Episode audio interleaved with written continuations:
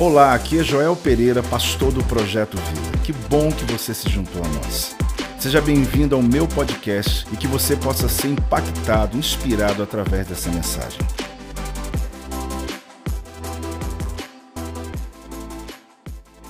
O tema de hoje é recarga. Qual que é o tema? É, você está precisando mesmo, hein? Vamos lá. Qual o tema? Recarga. Apóstolo, mas o que esse tema tem a ver com a minha vida? Tudo. Abra comigo em Gênesis capítulo 2, versículo 7. E eu quero mostrar para você, querido, que existe uma palavra de Deus a esse respeito, que não só para lhe trazer conhecimento, mas literalmente para recarregar suas baterias espirituais, lhe potencializar e, acima de tudo, estancar aquilo que está drenando as suas forças. Muita gente cansada. E aí logo você pensa, mas eu vou descansar, pô, estou de férias, vou tirar férias daqui uns dias. Isso não resolve. Você vai descobrir aqui nessa palavra que o teu lugar, a tua fonte de recarga está no Senhor. Gênesis 2:7 diz assim: Então formou o Senhor Deus ao homem do pó da terra e lhe soprou nas narinas o fôlego de vida, e o homem passou a ser o que, igreja? Alma vivente. Abra também João capítulo 3, no versículo 27, onde João responde a uma pergunta que os discípulos fazem a ele, e diz assim: Respondeu João: O homem não pode receber coisa alguma se do céu não lhe for dada. Olhe bem, preste atenção nessa história, nesse texto. O homem não pode receber coisa alguma se do céu não lhe for dada. Eu li dois textos do Antigo Testamento e do Novo Testamento, onde a gente consegue compreender uma mesma coisa. Da onde está a fonte da nossa recarga? O quanto nós ficamos drenados na nossa força quando estamos no lugar errado, na hora errada, com pessoas erradas, com propósitos errados, e que talvez a tua vida está no limite, você precisa acordar hoje, porque Deus vai recarregar. E tem uma, tem aí uma tomada nessa cadeira nova aí que vai te ligar aí, ó, tá bom? Aposto, até procurei aqui mesmo, será que tem? Né? Para recarregar, aposto, meu celular está descarregado, que bom que tomara que apague, né? Vai te fazer muito bem hoje.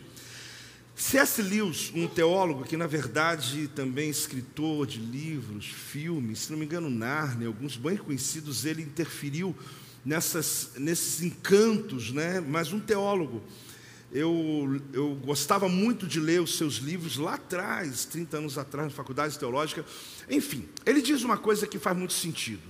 Se encontro em mim um desejo que nenhuma experiência nesse mundo pode me dar, a explicação é que eu fui feito para um outro mundo.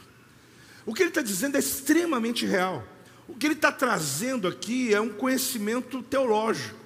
Porque se encontra em mim um desejo, eu estou dentro de mim, eu quero. Sabe aquele negócio que quer comer uma comida não sabe qual? Não é esse desejo, não, tá? Mas às vezes acontece, né? Você está ali, o que, que eu quero? Não sei. Esse mesmo estilo de desejo, ele vem na alma. De você quer uma coisa, você não sabe o que é, e você vai tentando. Você vai fazendo preliminatória. E C.S. Lewis está dizendo o quê? Que essa experiência nesse mundo, ela não pode me dar, ou seja, a explicação é que eu fui feito para um outro mundo. Ele está dizendo: ah, o que vai preencher o meu vazio, minha alma, minha vida, não é desse mundo.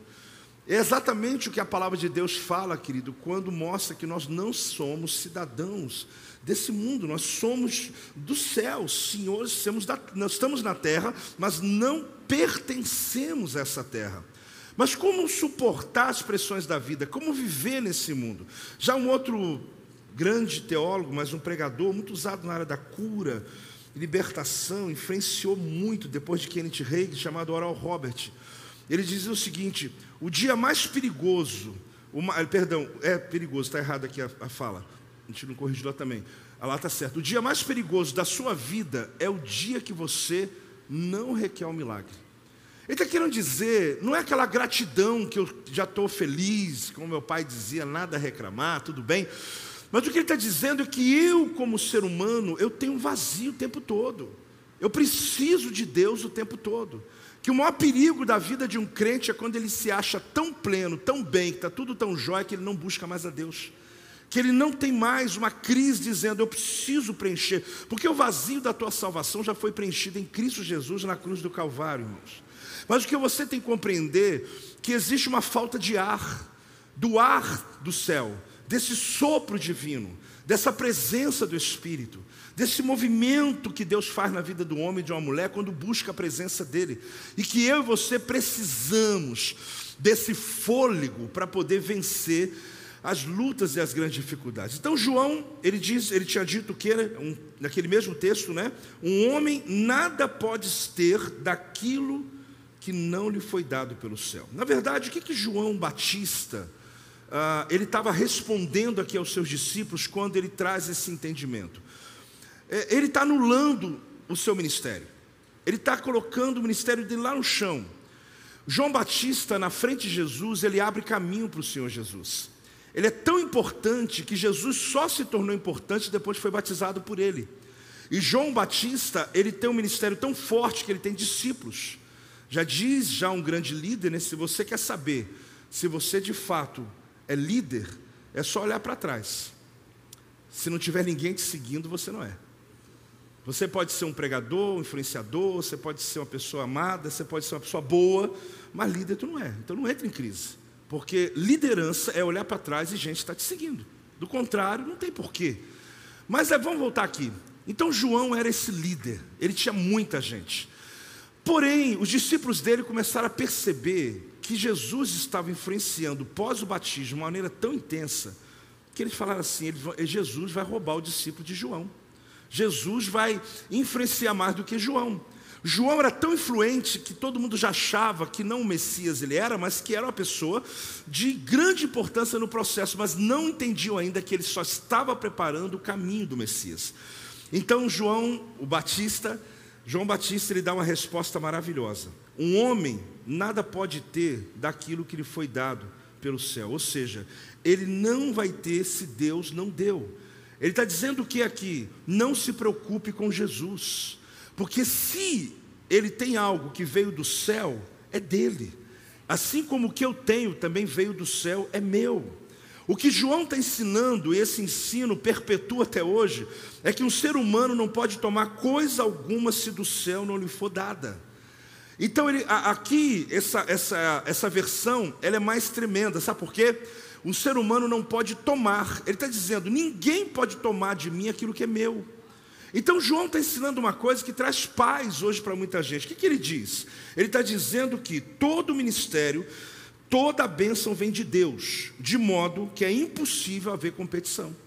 Então ele fala, discípulos, tranquilo, calma, Jesus vai crescer mesmo, mas eu continuo sendo João, eu continuo fazendo o que eu fui chamado para fazer até o meu final.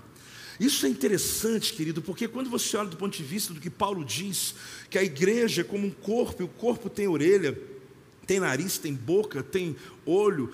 E na verdade, imagina o nariz querendo ficar no lugar da orelha. Então, Paulo já disse: não preocupe, porque cada um ocupa o seu lugar.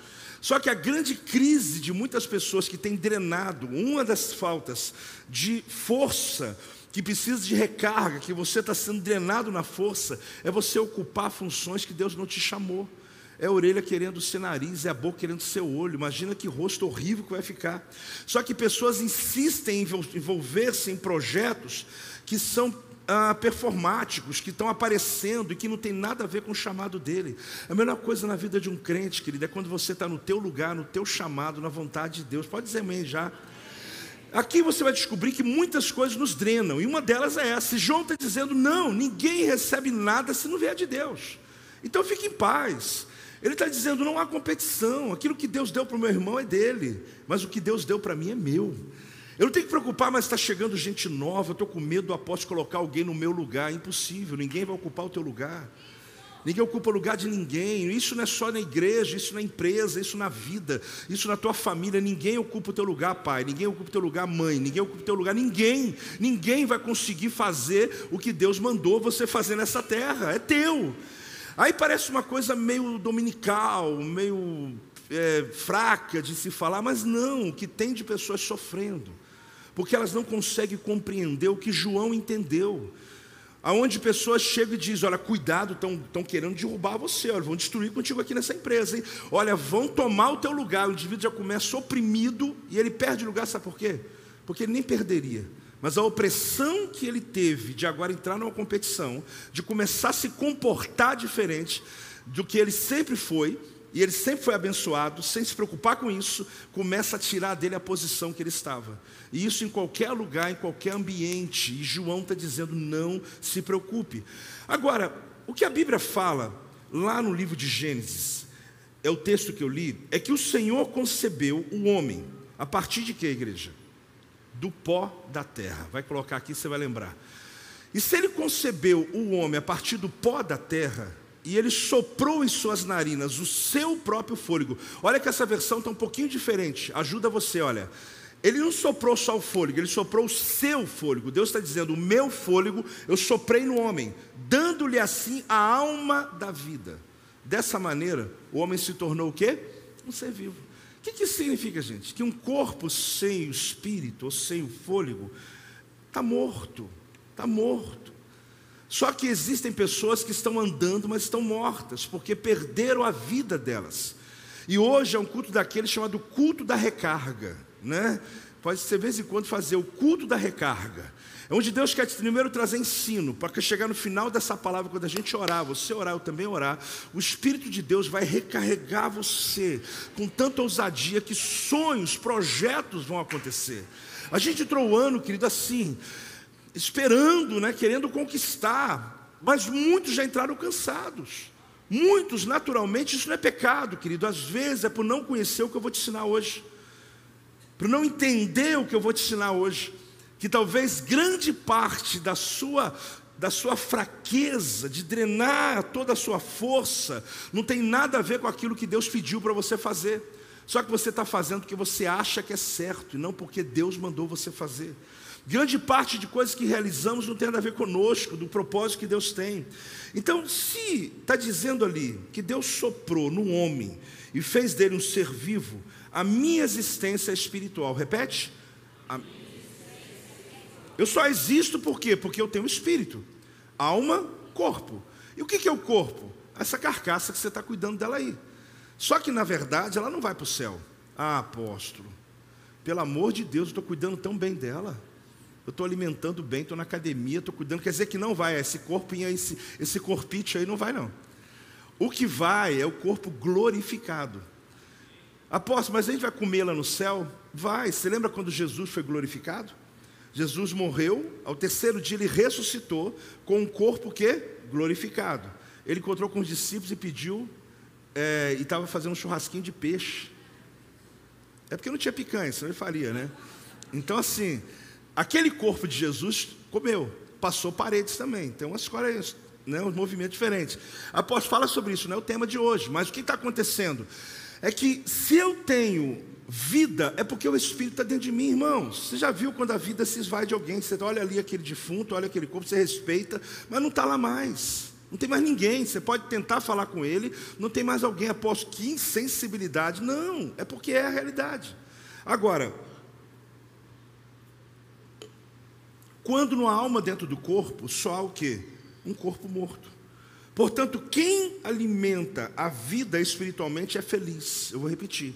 Pessoas que entenderam o princípio de alimentar espiritualmente a sua vida são pessoas felizes e são pessoas plenas. Agora, quem vive para cuidar apenas do corpo material é como quem cuida. Eu vou te explicar aqui que um rabino coloca aqui um entendimento muito fácil de você nunca mais esquecer. É muito importante cuidar do corpo, da academia, da alimentação, da saúde. Parabéns, querido. Só que é interessante alguém que tem disposição para acordar às seis da manhã para a academia, mas não tem para vir na igreja. Ele tem disposição para se abrir mão de vários alimentos, mas chega o jejum agora, eu não posso. Né? Por quê? Porque ele não está entendendo que o problema não é cuidar do corpo, é não priorizar o espírito. Porque o espiritual, pode acreditar, querida, é o que torna você pleno, inteligente, que te faz romper na vida, que te faz ser um bom pai, uma boa mãe, que te dá resultados verdadeiros. Cuidar do corpo é bom, é. Mas o que, que o Rabino falou? Ele diz que pessoas que priorizam o corpo em detrimento da, do espírito é como alguém que saiu com a sua gaiola de passarinho, né? Sabe aqueles que tem lá o passarinho na gaiola, pode, mas não pode prender o passarinho, é só uma metáfora, irmão. Não tem nenhum lá em casa não. Mas tem gente aí que tem lá em casa, amém. Cuida do seu passarinho aí. Agora, você está com a gaiola. Aí você pegou a gaiola de manhã, deu um lustre nela. Uau! Você limpou a gaiola. Você puxou ali embaixo, limpou tudo, limpou, deixou a gaiola limpa e o passarinho está lá dentro. Né? Aí você não põe água. Aí você não põe alpiche. Você não põe nada para ele comer. O que, que vai acontecer? Ele vai morrer. O que, que esse rabino está dizendo? Teu corpo é só a gaiola, querido. Só que você está cuidando demais dele. E você esqueceu do espírito. Você está morto há muito tempo. E talvez você pode até comprar uma boa roupa. E não é só o lado do corpo físico de, na academia. Estou falando sobre a performance, sobre tudo. A, a, a, sua apresentação, né? Eu estou aqui eu estou bem, eu sou um vendedor, estou rindo, só que dentro está morto. Lá no, lá no Novo Testamento, Jesus tinha um nome para esse pessoal chamado sepulcro caiado que você está branquinho por fora e dentro tem um defunto aí morto, que está já fedendo há muito tempo. Só que uma pessoa viver assim lá fora, ok, mas um crente não, gente. Um crente não, você tem o Espírito de Deus. A tua grande beleza, ela não está no que você produziu no teu corpo, ela está na tua, dentro de você, no teu espírito, porque o coração alegre formoseia o teu rosto. Maravilhoso cuidar do corpo, claro, posso estar contra agora, estou contra nada disso não. É, o que eu quero te exortar é que às vezes você está invertendo valores e está tentando mostrar uma realidade que nunca foi, onde as pessoas à sua volta até acham que você é feliz, até você acha também, mas não é, porque dentro de você, na verdade, você tem perguntas o tempo todo. Dentro de você, você tem uma ferida o tempo todo. E você só vai encontrar essa recarga, esse renovo na tua vida espiritual, querido. Na tua vida de oração, buscando a Deus. Quando você chega aqui, às vezes você chega aqui dois minutos, quatro, cinco minutos, você fala, uau, já estou me sentindo bem. Só que não era para ser assim, querido. Porque tem gente que chega aqui para poder, apóstolo, eu chego na igreja para recarregar minhas baterias. Pode continuar falando, eu não vou lhe criticar. Só que acredite, querido, o, lugar de recarga não é só aqui. Não é igual carro elétrico, que tem só uns lugares de recarga no Brasil ainda. Que o indivíduo vai viajar para Minas, já viu ou não? É triste, eu fiquei tão empolgado com carro elétrico, eu falei, vou comprar um para mim. Aí quando eu vi o procedimento que só dá para carregar em casa e alguns lugares não tem ainda, eu falei, o que, que eu vou fazer da vida? Aí eu vi um na, na cegonha vindo, né? aliás, no guincho. Procurei saber depois que era porque acabou a bateria no caminho, não tinha onde recarregar. Irmão, a igreja não é o seu ponto de recarga. O ponto de recarga está dentro de você. Você tem um movimento aí dentro que se auto-recarrega o tempo todo. Eu fico feliz quando você diz que quando você chega aqui recarrega. Eu me sinto feliz. Até porque aí você vem no culto, graças a Deus. Mas você tem que acreditar, querido, a tua vida não precisa ser só aqui. Você recarrega trabalhando, você recarrega dirigindo, dentro da sua casa, no seu trabalho. Você tem que entender o que eu vou te ensinar hoje. Existe um lugar de recarregar essas baterias que vai renovar a tua vida diariamente. E você não vai ficar na rua, não na pista, não. Você vai continuar com o seu carro, vai continuar com a sua vida nessa metáfora, rompendo. Dá uma salva de palmas aí, dá uma acordada aí, meu irmão, em nome de Jesus. Você sabe que quem cuida apenas do corpo, às vezes esquece a sua alma morta, né? Aliás, está morto porque ainda ele está vivendo, andando, mas é um zumbi. Porque ele não mais interage com ninguém. Ele só não tira a própria vida porque sabe que vai para o inferno. Após você responder uma pergunta que eu tinha na minha mente, já está respondido. Porque se pudesse, ele falava, vou dormir e não acordo. Por quê? Porque a vida não faz nem sentido. Ele está sobrevivendo, está tentando agradar pessoas, está tentando mostrar que está tudo bem. Só que cristão, você que tem Jesus, você que teve uma experiência com o Espírito Santo, é até pecado você ter uma vida desse jeito, porque você tem uma recarga do Espírito Santo, você tem esse ar, esse sopro do Espírito.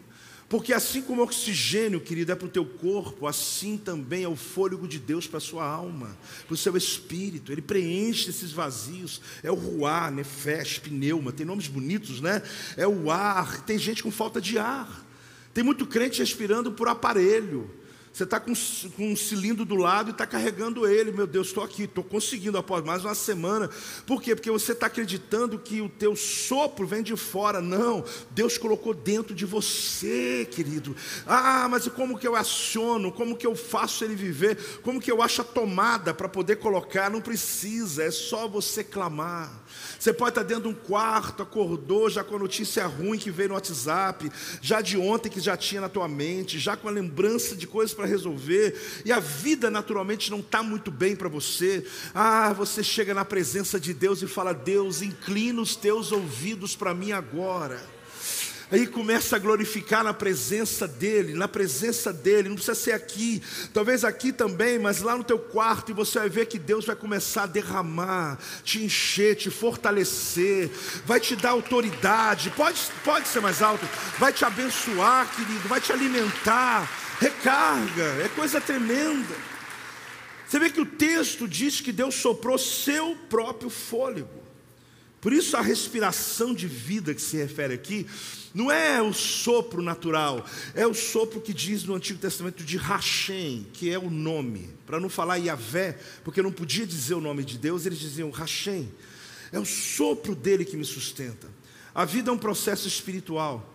E quem entende isso, vive consciente desse fato, consegue ser feliz, independente das condições materiais das quais ele se encontra hoje. Essa, essa, esse encontro no Espírito, essa convicção que você tem dentro de você, ela te sustenta no dia mal. Mas eu tenho que te fazer uma pergunta: onde você recarrega a sua bateria? Fala o teu irmão do lado aí, onde você carrega, recarrega a sua bateria? Ah, apóstolo, eu vou para a praia. Eu vou lá e fico lá olhando aquela onda bater, e aí eu recarrego. Não, você não recarrega. Não, eu saio para jantar, você não recarrega. Você tem uma sensação, isso não recarrega ninguém, gente. Isso pode te dar um descanso. Porque não adianta, você pode estar lá com a tua mente toda ocupada, você pode estar numa situação dessa com a tua alma ferida. É o contrário, primeiro põe tua vida em ordem, depois sim você pode até ir para um lugar desse. Não, apóstolo, mas eu tenho que tirar férias. Claro que tem, terra cansada não produz. Claro, eu sou a favor. Shabat, o próprio Deus descansou. Mas você tem que entender que não são essas coisas fora de você, que é uma tomada para recarregar a tua vida. Engano. Tu volta de férias mais cansado que estava. Tu chega no primeiro dia de trabalho e fala: Meu Deus, parece que eu nem tirei férias porque é uma sensação de corpo descansado, mas a alma está pilhada, o espírito está oprimido, por quê? Porque você não alimentou, você não entendeu, você não percebeu. Você já teve essa sensação de estar tá sem fôlego, parece que está acabando o ar, sem ar, é isso mesmo. Na prática, isso representa preocupação, problemas com a casa, com a família, no casamento, enfrentamento de doença, situações que estão submergindo você, querido, para um calabouço espiritual, emocional. Que aí a pergunta é: quanto tempo você vai ainda suportar isso? Quanto tempo você vai suportar esse casamento? Quanto tempo você vai suportar esse emprego que você não gosta? Quanto tempo você vai suportar no ambiente que você vive, a casa que você mora? Apóstolo, eu tenho que me livrar de tudo isso. Não. Essa é a grande questão. Porque você está achando que as pessoas à sua volta que estão sendo o teu problema. Mas a verdade é que você precisa se recarregar em Deus. O suportar, querido, o que você está suportando, o pior de tudo, sabe o que é, pastor Fábio? É uma pessoa estar tá num ambiente onde por dentro ela está morta, acabada, e ela tem que estar tá sorrindo, tem que estar tá tudo bem. Porque naquela casa está todo mundo surtado, se você surtar também a casa cai. Então você fica lá, está tudo bem. Só que chega uma hora que você não vai aguentar. O problema de você ter que mostrar uma aparência que você por dentro já está um ano que você está segurando a onda.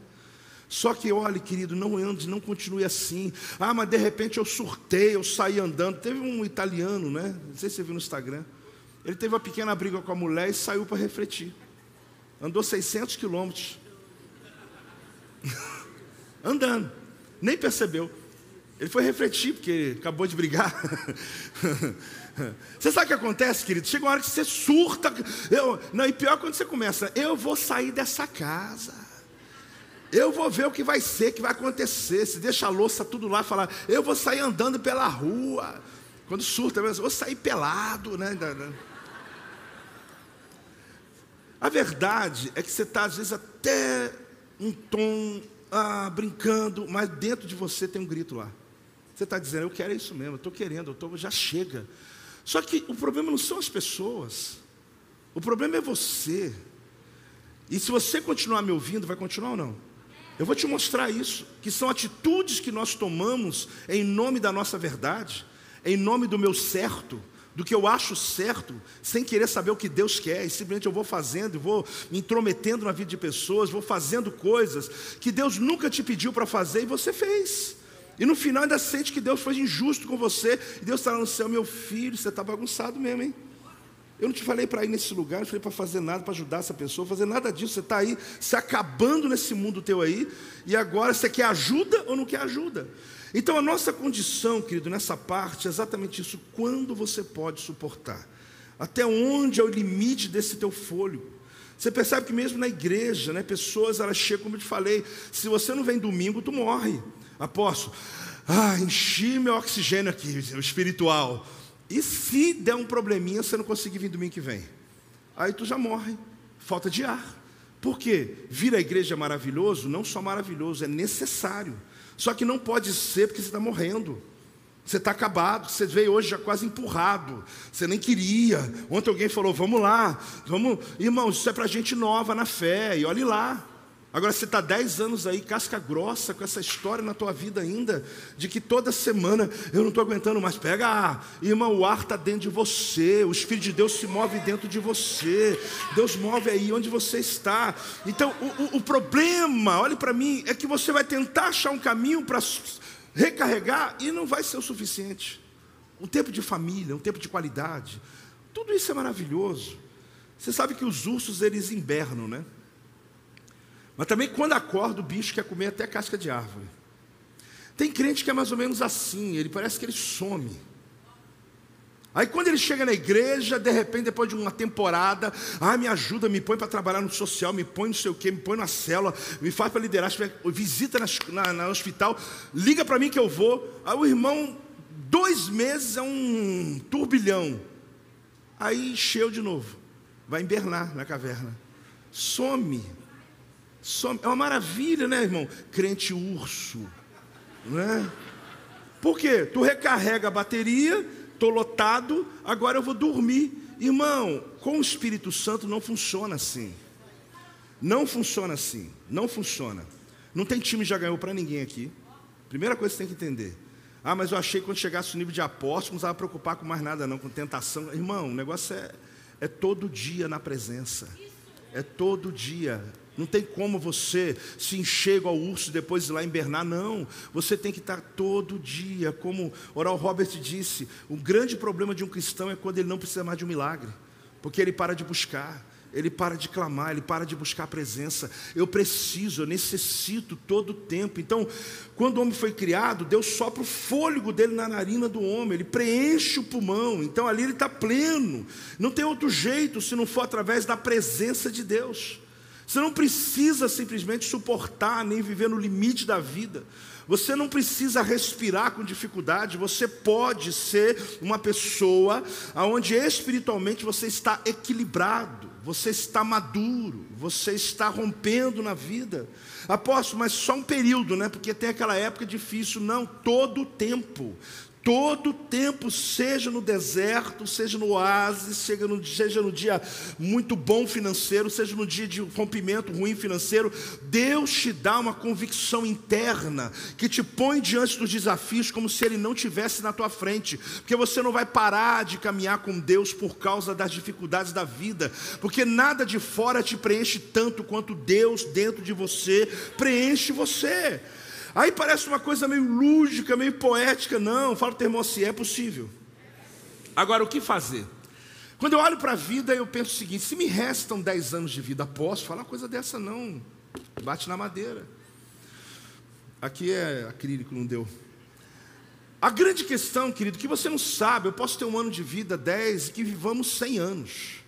A grande questão é que eu preciso viver hoje como se eu tivesse só um ano, só uma semana, eu tenho que viver intenso. Eu preciso me entregar o meu melhor. Agora, existem pessoas que, meu Deus, o tempo de vida que falta, ele está murmurando, reclamando. É a decisão que você vai tomar mesmo da vida. de viver os seus próximos anos da vida olhando a vida dessa perspectiva, nesse prisma, reclamando, murmurando o tempo todo. Agora, o que fazer com os anos que ainda restam para nós? Ficar eternamente voltando ao passado, lembrando as mesmas coisas repetidamente, sem perceber que Deus te deu um dia maravilhoso. É interessante porque a perspectiva judaica, para cada dia, eu não, não lembro a oração porque é em hebraico, mas todas as manhãs eles fazem uma oração, principalmente os religiosos, agradecendo a Deus por estar acordando. Mas não é só porque ele está acordando, porque está vivo. E nessa oração em hebraico eles estão dizendo: Obrigado por confiar em mim mais um dia. Obrigado por olhar do céu e dizer: Ele merece mais um dia nessa terra. O que quer dizer isso? Que cada 24 horas eles estão dizendo obrigado, obrigado, mais 24, obrigado. Só que tem gente com um ano de murmuração, está respirando por aparelho. Você está literalmente com a sua alma totalmente machucada. Se não pegar uma recarga aqui hoje, tu morre no meio do caminho. Ou se já que não está morto espiritualmente, querido, cada dia é um presente de Deus para nós. E não dá para viver de qualquer jeito. Então, aí você descobre o quê? Que o inimigo ele vai tomar de você tuas horas, teus minutos, cada tempo da tua vida. Fala comigo assim, leva tempo. Mais alto. O que que leva tempo, querido? Construir na vida, alcançar propósitos, objetivos na vida. E isso não é uma coisa ruim, não. Você tem que entender que é uma construção que leva tempo. Eu tenho muita dificuldade, eu quero te confessar uma coisa, com projetos que me apresentam a curtíssimo prazo. Eu não quero roubar a fé de ninguém. Mas vem que essa história para mim, não, em tão dia você vai ganhar um milhão. Eu que participo, é, eu que faço mentorias para pastores há alguns anos, e mais nos últimos anos, ah, o tema que eu trabalho é sobre liderança e crescimento de igreja. E às vezes alguns decepcionam, porque eu pego um avião, vou lá para o Nordeste, vou lá para um lugar, vou para o Sul, chego lá, tem lá 300 pastores para me ouvir, alguém por um acaso me conheceu, me chamou, e aí eu conto a minha história. Eu demorei sete anos para ter 200 pessoas. Tem gente que quase fala assim, deixa eu levantar, né? Porque esse cara vai ensinar o que para mim? Porque sete anos para poder ter 200 pessoas, ele veio dar palestra para a gente aqui, porque, uau, a gente está ouvindo alguém dizer que em um ano a igreja vai para mil pessoas. Irmão, me desculpe, eu creio no avivamento. Eu estou vendo isso acontecer em muitos lugares. Mas eu tento, tento não, porque logo após eu dar essa estatística, eu digo, mas após sete anos Deus começou a fazer isso, isso e isso. Porém, o que eu mostro para eles é que quando eu comecei uma igreja, eu e apóstola, nós começamos numa garagem e nós não dividimos uma igreja. Nós não saímos com 100 pessoas de uma denominação. Porque é muito fácil. E eu falo aqui, eu sei que está gravando, é muito fácil. A pessoa começa uma igreja tem 200 dizimistas, já que coisa linda, né? Na verdade, não tem direito àquilo, porque na verdade é uma rebelião. É claro que você não precisa olhar esse conselho que eu vou te dar, porque você está aqui, sossego fácil, fica quietinho aqui. Mas se por um acaso um dia você estiver numa cidade, você for ter que escolher uma igreja, porque online não está dando, está tendo dificuldade, olha a história da igreja, meu irmão, para não respingar a maldição daquela igreja para você. Porque o pessoal não entende essa coisa do mundo espiritual, acha que é brincadeira. É uma franquia que começa ali, leva um monte de igreja, um monte de pastor deprimido, porque levou 100 de uma, 200 de outra, foi arrastando um monte de gente. Eu e Silvio não brincamos com isso não, gente. Nós começamos do zero. E a gente começou evangelizando na rua de Volta Redonda. Demorou sete anos sim, foi difícil. Porque a gente sabe que é um caminho doloroso. Então, por isso eu tenho dificuldade quando alguém vem falar para mim, ah, em, um, em dois meses eu tenho duas mil pessoas. Eu não duvido, mas só que os métodos eu não uso. O que eu quero te dizer, querido, que eu tenho essa dificuldade em qualquer outro assunto, porque eu sei o que é um processo. Eu pastorei há 35 anos, não estou aqui, não quero de paraquedas. A gente sabe o roteiro de um dia a dia, e você na tua área, você empresário, sabe o que eu estou falando. Quando alguém chegou e sentou com você e falou: a tua empresa vai agora ganhar 10 milhões. Irmão, desculpe se eu estou roubando a fé de alguém. Eu não duvido que pode acontecer, Deus faz milagres. Pessoas já trouxeram ofertas nessa igreja absurdas, acredite, mas não é para mim, é para a igreja. O que eu quero te mostrar é que existe um caminho, leva tempo. Fala para o teu irmão, leva tempo. Agora, levar tempo é bom, sabe por quê? Porque quando consolida, você tem algo, uma família, uma empresa, um projeto, algo consolidado. E que você pode ensinar pessoas. Ah, mas o mundo está mais rápido. Concordo. Eu concordo. Não preciso esperar sete anos para ter 200 mais. Eu estou ensinando pastores a ter muito mais em menos tempo, porque hoje eu sei caminhos que eu posso ajudá-los. Mesmo igrejas começaram do zero. Em todas as áreas tem isso. Agora, entenda uma coisa: Você não pode corrigir o que não está disposto a enfrentar. Você não pode corrigir o que você não está disposto a enfrentar. Leva tempo na vida. Agora, se você quer mudar de vida sem enfrentar, você vai ser mais um desse monte que tem aí fora. Sabe aquele Windows com um monte de janela aberta no computador? Coisa antiga agora que estou falando, né? Aí você abre dez janelas, nenhuma está fechada, nenhum projeto terminado, tudo inacabado. Você não consegue sustentar nenhuma área daquelas, porque casamento está mal, filho está mal, emprego está mal. Sabe por quê, gente? Porque não quer enfrentar. Agora, se você quer corrigir algo, então esteja disposto a enfrentar. Quando eu começo a conversa com alguém, até porque a minha responsabilidade é grande, e eu, às vezes, eu tenho que ser muito honesto. Eu sei que até sou mal entendido, pastor Bispo Leitos. Eu falo, meu irmão, eu não vou poder te atender. Porque eu sei que eu não vou poder continuar aquela conversa por mais uma duas horas. Porque quando ele começar a contar a história dele para mim num gabinete, e eu não agora ajudá-lo, eu vou estar indo contra tudo que eu prego. Então eu falo, eu vou te encaminhar para alguém que vai ter tempo para você. Ou quando eu tenho, tem tempo. Por que eu estou dizendo isso para você? Porque eu sei que eu não posso entrar naquele projeto se eu não estou pronto para enfrentar ele. Porque quando a gente cuida de uma pessoa aqui, irmão, a gente cuida mesmo. Eu já apresentei bebê, eu já casei esse bebê. Está entendendo? Ele fez 20 anos, tá, gente? Esse bebê aqui que fez 20 anos, agora teve filho, eu apresentei o filho dele. E infelizmente eu já tive que enterrar pessoas também. Então a gente não está brincando, a gente cuida de todo mundo aqui. Só que temos uma pergunta básica, que se ela não é direta, ela é indireta para quem senta com a gente. Você está disposto a enfrentar esse problema? Porque se não tiver, irmão, não vem perder tempo com a gente, não. Porque não adianta você querer ajudar uma pessoa que não quer mudar de vida. Agora, ninguém segura uma pessoa que quer mudar de vida. Pode um salve de pau. Ninguém. Ninguém segura uma pessoa. Ninguém segura. A gente já começa percebendo assim, né? Eu quero que o apóstolo me atenda. Você quer ser curado ou quer status? Porque eu tenho alguém que pode ser melhor do que eu, só que a pessoa não está entendendo. Quando eu vou no médico, gente, eu não vou no médico por nome dele, eu vou naquilo pela especialidade dele. E se ele me coloca em outro lugar, eu vou porque eu quero é ser curado. Agora, quando alguém quer pagar preço mesmo, está preocupado com performance, está preocupado que realmente a vida dele vai mudar. E a gente não desiste ninguém aqui não, meu irmão.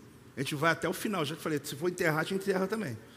Agora, o que eu quero te mostrar com isso é que se você entende que leva tempo, e o levar tempo não pode te angustiar, tem que ser um bônus que você tem que entender que você vai crescer muito nesse processo e que depois também que você levar tempo no primeiro, o segundo leva menos tempo, o outro projeto leva menos tempo e você começa a vencer mais na vida. Tem alguém aí ou não? Você está dormindo?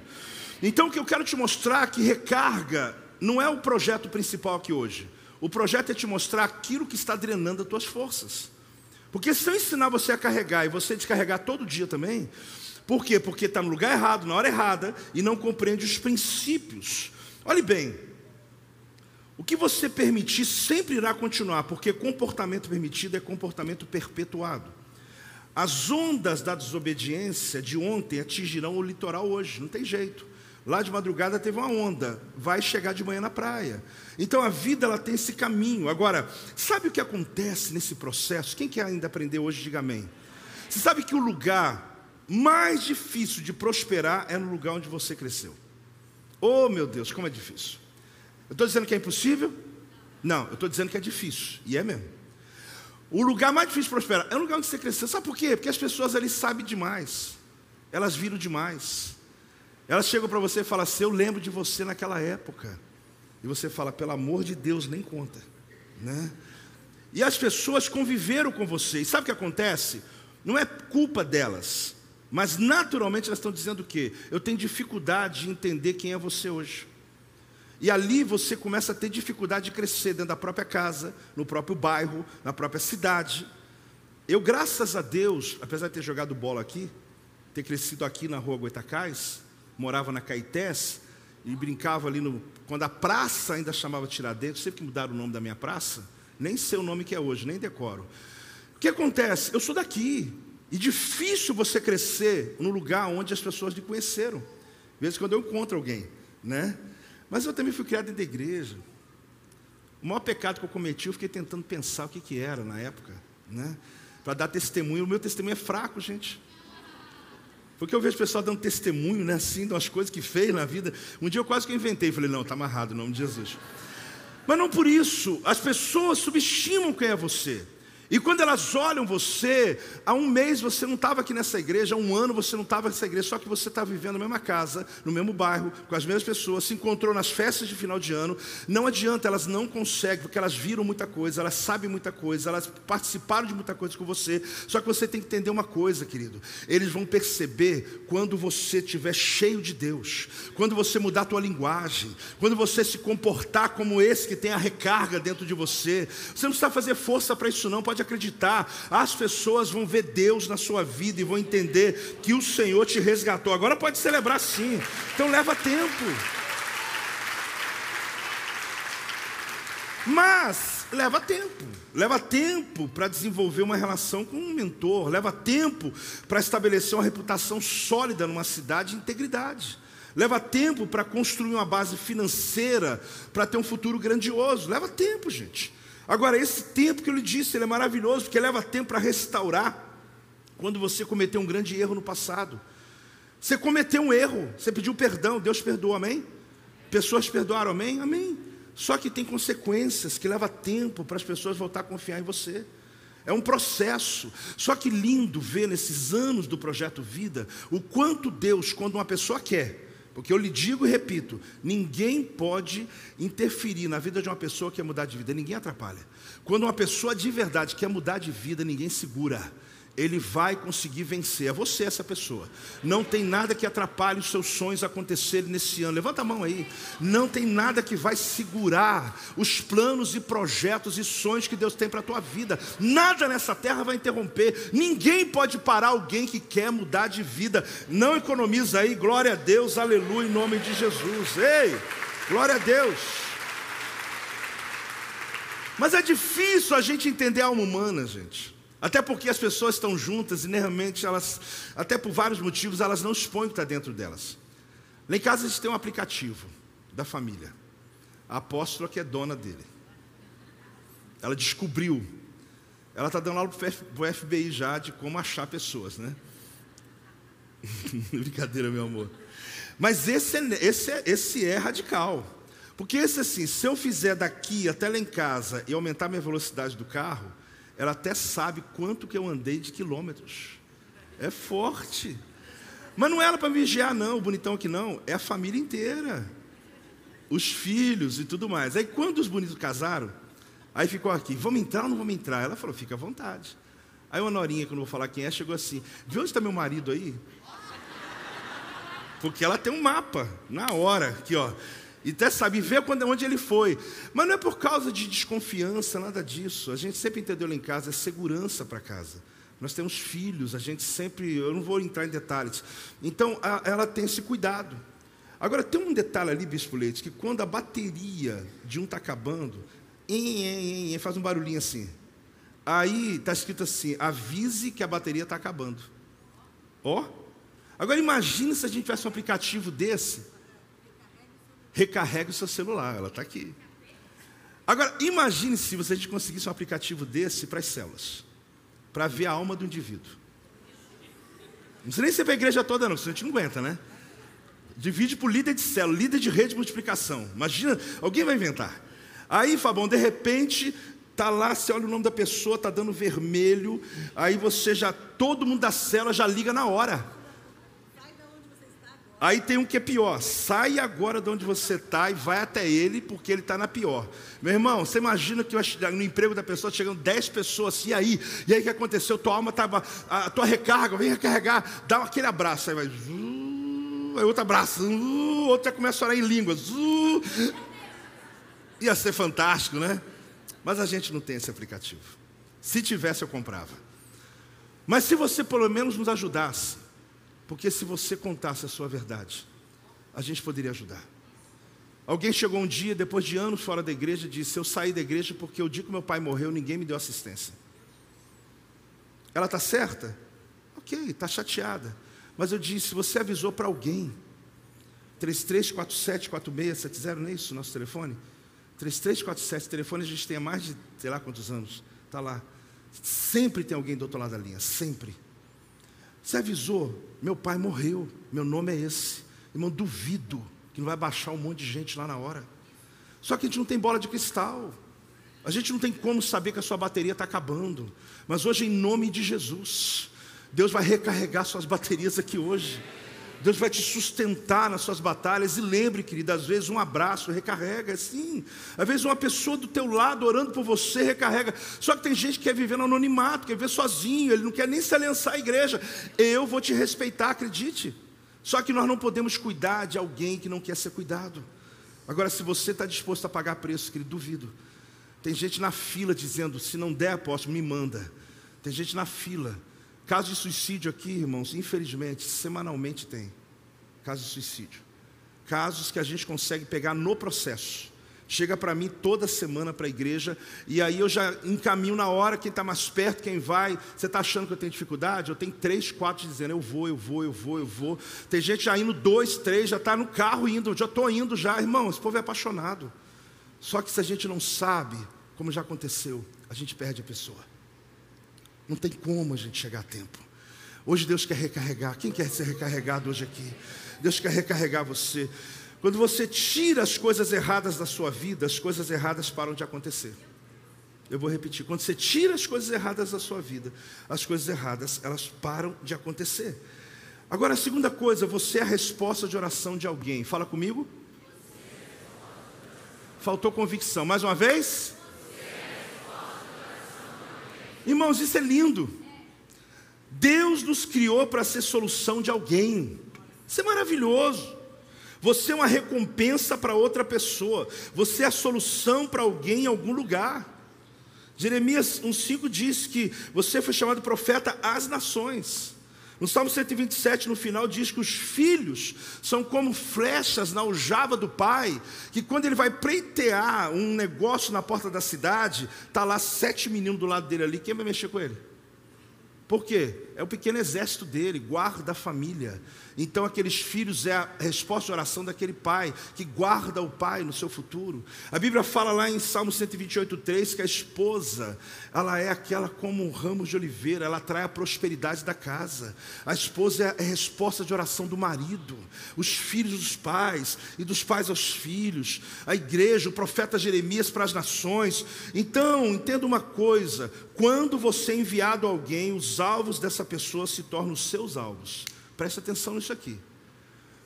Quando Deus envia você para alguém, os alvos daquela pessoa se tornam teu alvo. Apóstolo, maravilha, então sou a resposta de oração de alguém, eu sou a, a, a, a pessoa que Deus escolheu para ajudar aquele indivíduo, a recompensa daquela pessoa, a solução dela.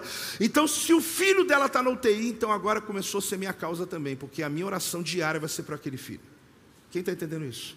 Por quê? Porque eu entrei naquela história. Ah, mas eu tenho tal cargo na igreja. Não precisa para essas coisas. Não tem necessidade. É só você estar sensível à necessidade à tua volta, da tua célula. Aí, aquele, aquela resposta, você é resposta, aquela pessoa tem alguém para orar com ela. Então, fale comigo, eu sou a recompensa de alguém. Alguém precisa exatamente daquilo que você recebeu de Deus. Mas é importante conhecer uma coisa. Eu demorei para entender o que eu vou te ensinar aqui, eu já estou indo para o final. Olha, eu achava que eu era a resposta de oração de todo mundo. Aposto que vaidoso, hein? Varão vaidoso. Não, não é isso não. É porque eu achava que todo mundo tinha que ser projeto vida, todo mundo tinha que ser nossa vida, todo mundo que eu encontro. Se eu vou numa festa, aí eu quero que eu, vou conversar com alguém, vou falar de Jesus para ele. Só que eu demorei para entender, irmãos. Eu sou a resposta de oração de alguém, mas não de todo mundo. E já sofri. Porque às vezes eu fui numa casa, por quê? Aprenda, vá onde você é celebrado. Aprenda. Um senhorzinho falando sobre isso, já assim, eu achei interessante, não só pela fala, mas quem estava falando. Ele disse: Eu só vou em lugar onde o olho das pessoas brilham com a minha chegada. Uau! Sabe chegar, Cleusa, no lugar que o olho da pessoa brilha. Você chegou. Não é que você é importante, você não é importante. Nada disso tem a ver com importância. Tem a ver com você. Você é aquela pessoa esperada naquela casa. Eu já fui jantar em lugares que eu devia nem ter ido. Porque existem lugares que estão esperando há um ano e não consigo ir. Eu fui numa família que nem está aí do que eu falo, nem está por aí da minha oração, nem estava preocupado que eu estava lá. Não que eu seja importante. Só que eu estava ali, podia estar em outro lugar onde eu sou celebrado. Tem, tem alguém ouvindo ou não tem alguém ouvindo? E sabe o que drena a força minha e tua? É estar no lugar errado, porque você tem que tentar ser o que você não é. Tem que fazer força para convencer o que você já é. Você tem que ficar fazendo sala e rindo para quem está, para você, e você está com vontade de chorar. Então esteja no lugar que Deus quer e você vai ser recarregado o tempo todo. Deus vai te recarregar na tua vida, no teu ministério. Você não vai fazer força, porque vai fluir naturalmente de você. Tem alguém entendendo o que Deus está falando aqui hoje? Então eu sou a resposta de oração de alguém, mas fala o teu irmão, mas não de todo mundo. Agora, onde está o princípio da palavra, além do que eu já te ensinei, que pode respaldar mais ainda esse entendimento. Eu tenho que fazer uma pergunta. Qual a pergunta? Para quem eu fui enviado no dia de hoje? Qual a pergunta? Não é aquela coisa só grandiosa, anual. Irmão, é o dia. Alguém que você viu nunca mais vai ver de novo. Já aconteceu com você de ler um texto no livro, estar tá com alguém no outro dia, e você fala, meu Deus, eu li por causa daquela pessoa um, uma palavra que você recebeu, um conhecimento que você tem, e que você ajudou alguém no caminho, e que você só foi sensível a uma necessidade. Agora, o que eu preciso é isso aqui, ó. Amar ao próximo como a mim mesmo. Qual que é a obra de Deus? Amar o próximo como a si mesmo. Só que aí é o princípio. Vamos lá.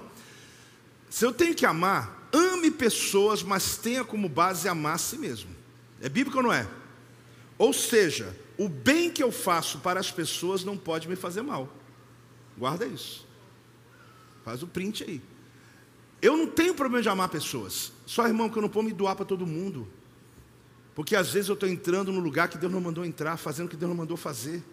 Só porque eu estou fazendo o que é certo. Você está fazendo o que você acha que é certo, não o que a Bíblia manda. E aí vem o choro, estou exausto, eu estou cansado de ajudar as pessoas, ninguém me ajuda, estou cansado de fazer as coisas e ninguém reconhece. Irmão, sabe por que, que ninguém reconhece? Porque na verdade você está num lugar errado, você está fazendo para as pessoas erradas. Eu já vi, irmãos, eu, claro que nós vamos continuar dando sopa, dando comida, ajudando as pessoas na rua, mas a gente sempre está conversando aqui, o bispo, o pessoal, tentando achar melhor caminho para não ser só assistência social, mas de ajudar a pessoa no decorrer da vida dela. Eu já vi, irmãos, eu já vi, ninguém me contou não, da gente estar levando a comida e o indivíduo acordar assim e falar assim: pelo amor de Deus, deixa eu dormir. Já é o terceiro prato que eu estou recebendo hoje. Já veio espírita, já veio católico, já vindo vocês. E o indivíduo que está carente, que não está nada, e ele está dizendo: me deixa dormir, a gente com a sopinha, de madrugada, para esquentar o indivíduo. Está errado a gente dar? Não está errado. Está errado ele reclamar também? Não, ele está querendo dormir. Só que nós, na nossa vida, de dizer, estou fazendo certo, estamos fazendo sem pensar, às vezes, sem entender a necessidade alheia, só para eu dormir tranquilo e dizer, ajudei quatro pessoas carentes hoje. Não é isso, irmãos. Deus quer que você realmente faça e a vida daquela pessoa seja mudada, tenha continuidade. Está aí, está recebendo ou não está recebendo? Então, por que, que eu quero orar por você hoje? Porque talvez você está fazendo coisas, olhe bem, faço para as pessoas, não pode me fazer mal.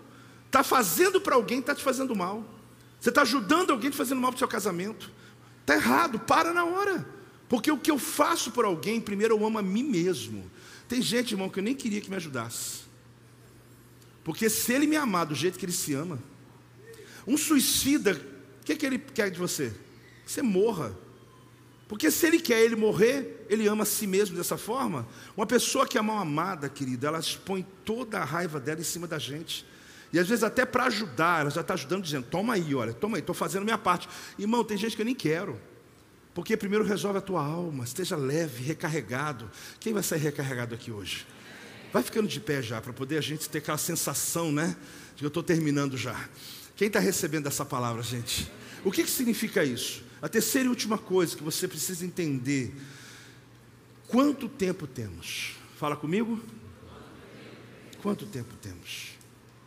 Ah, meu Deus, o que, que eu vou fazer com esse tempo que ainda me resta? O que, que eu vou fazer se a matéria-prima do mundo é o tempo? Quanto tempo me resta? Quanto tempo você tem ainda na sua alma, na sua vida? Irmãos, a moeda global é tempo. A moeda do Brasil, real, a moeda lá de Israel é shekel, a moeda dos Estados Unidos é dólar, a moeda não sei o que é peso, a moeda lá é libra. Só que a moeda global é tempo. Por quê? Porque todo dinheiro é para comprar tempo. Você compra tempo quando alguém cuida lá do seu jardim. Você compra tempo quando alguém lava o seu carro. Posso eu que cuido, eu que lavo, eu que faço. Ok. Mas se você tiver recursos, por exemplo, você vai levar sua esposa para almoçar fora hoje. Entrou uma angústia no ambiente. Quanto tempo que você está comprando? O tempo de comprar no mercado, a gente ainda vai comprar ainda, o tempo de fazer almoço, o tempo não sei o que. Você vai sentar e alguém vai servir. Pode, mas é caro o restaurante? Sim, ele é caro. Ele é mais caro se você fosse fazer, porque é isso que você está comprando. Você está comprando tempo. Porque não faz sentido na vida trabalhar se você for para comprar tempo. E quanto mais o tempo passa, você descobre isso, que não adianta ter sem saúde. Não vai adiantar nada.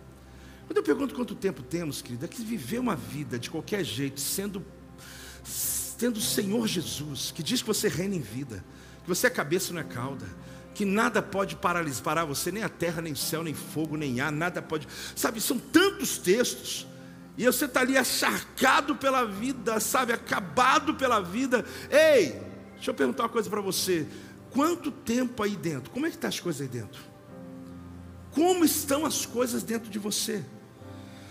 Ah, tua alma está dizendo, teu espírito está dizendo assim: tem tempo que não trazem comida para mim. Tua alma está dentro de um cárcere, teu espírito está dentro de um cárcere, onde falta alimento para ela. Ei, como está aí dentro de você, querido? Porque essa recarga que Deus quer dar hoje, é uma vez ela acontecendo na tua vida, você vai enfrentar os seus desafios e vencê-los em nome de Jesus. Eu quero orar por você nesse momento. Eu quero clamar por você, porque aí dentro o Senhor quer entrar. Aí dentro o Senhor quer fazer a obra. O Senhor quer recarregar você, quer envolver você. Feche os teus olhos, meu Pai, em nome de Jesus. Que essa palavra, meu Deus, nos acorde. Que essa palavra nos desperte nessa manhã. Que esse dia seja o dia da recarga dessa igreja. Que o Senhor possa levantar os teus filhos, ó Deus, curar as enfermidades, inclusive aqueles que estão na alma oprimidos, meu Deus, em nome de Jesus, toca-os agora recarrega as baterias espirituais, renova o chamado, renova a paixão, renova o casamento, renova, meu Deus, a vida com Deus, renova-os, ó Deus, a acreditar, renova a fé, aqueles que estão morrendo espiritualmente, ó Deus, aqueles que doaram tanto de si, estão hoje drenados, estão enfraquecidos, estão fracos, chegam até estar longe de Deus. Ah, Deus, turbina agora. Ah, Deus, ah, agora, ó Deus, renova agora, recarrega agora, Senhor, abastece, meu Deus.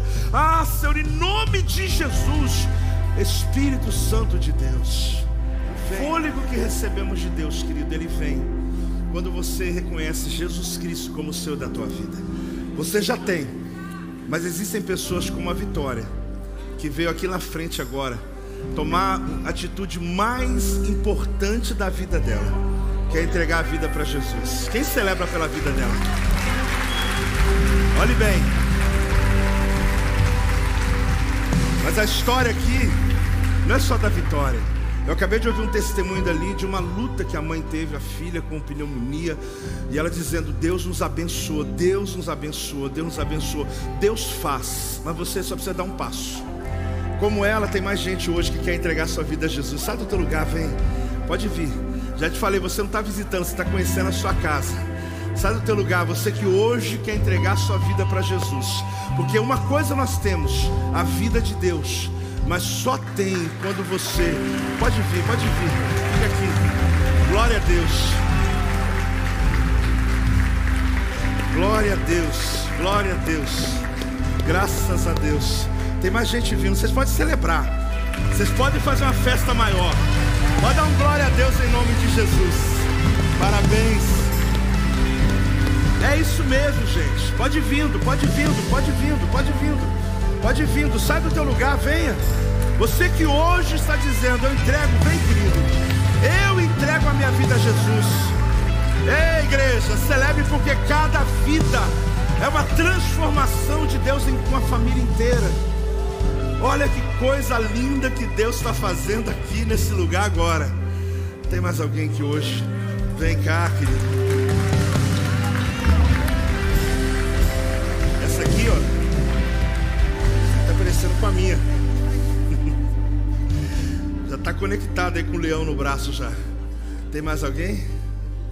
Tem mais alguém? Coisa linda, hein? que Deus está fazendo. Já chega aqui já põe a pulseira, irmão. O pessoal que trabalha é pesado.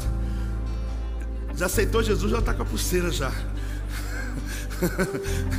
é, porque a gente entende o propósito, né? Eu sou o propósito hoje, mas eu vou ser usado por Deus no futuro. É, é assim que Deus faz. Tem mais alguém, gente? Eu sei que já está na hora do nosso almoço, mas não importa esperar mais um minuto. Há mais alguém que hoje está dizendo: Eu quero também, eu quero essa experiência. Cada pessoa aqui no altar, a Vitória foi a primeira, e que seja a primícia né, desse ano, do que Deus está fazendo, das promessas que Deus tem. Chegou esse casal junto aqui, chegou esse querido, chegou cada pessoa. Quem mais? Tem mais alguém? Tem mais alguém? Quem está em casa, olha o telefone, esse telefone está disponível para você. É a hora que você diz: Me ajuda. Alguém vai te atender, alguém vai te ajudar.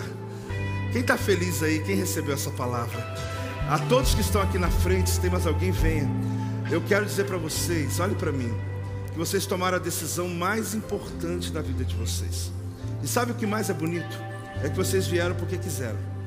Porque vocês de alguma maneira têm uma voz que a gente diz que é a voz do Espírito. Opa! Amém! Demorou por quê? Graças a Deus. Tem uma voz, gente, que fala. O pregador prega, mas é o Espírito Santo que vai lá. E ele faz a pessoa se lembrar de coisas, sabia? livramentos que Deus deu, momentos que aquela pessoa já passou, mas o que importa é que todo aquele que nasce de Deus, a Bíblia diz que se torna nova criatura. As coisas antigas já passaram, aqui agora. Eis que fará nova todas as coisas na vida de vocês.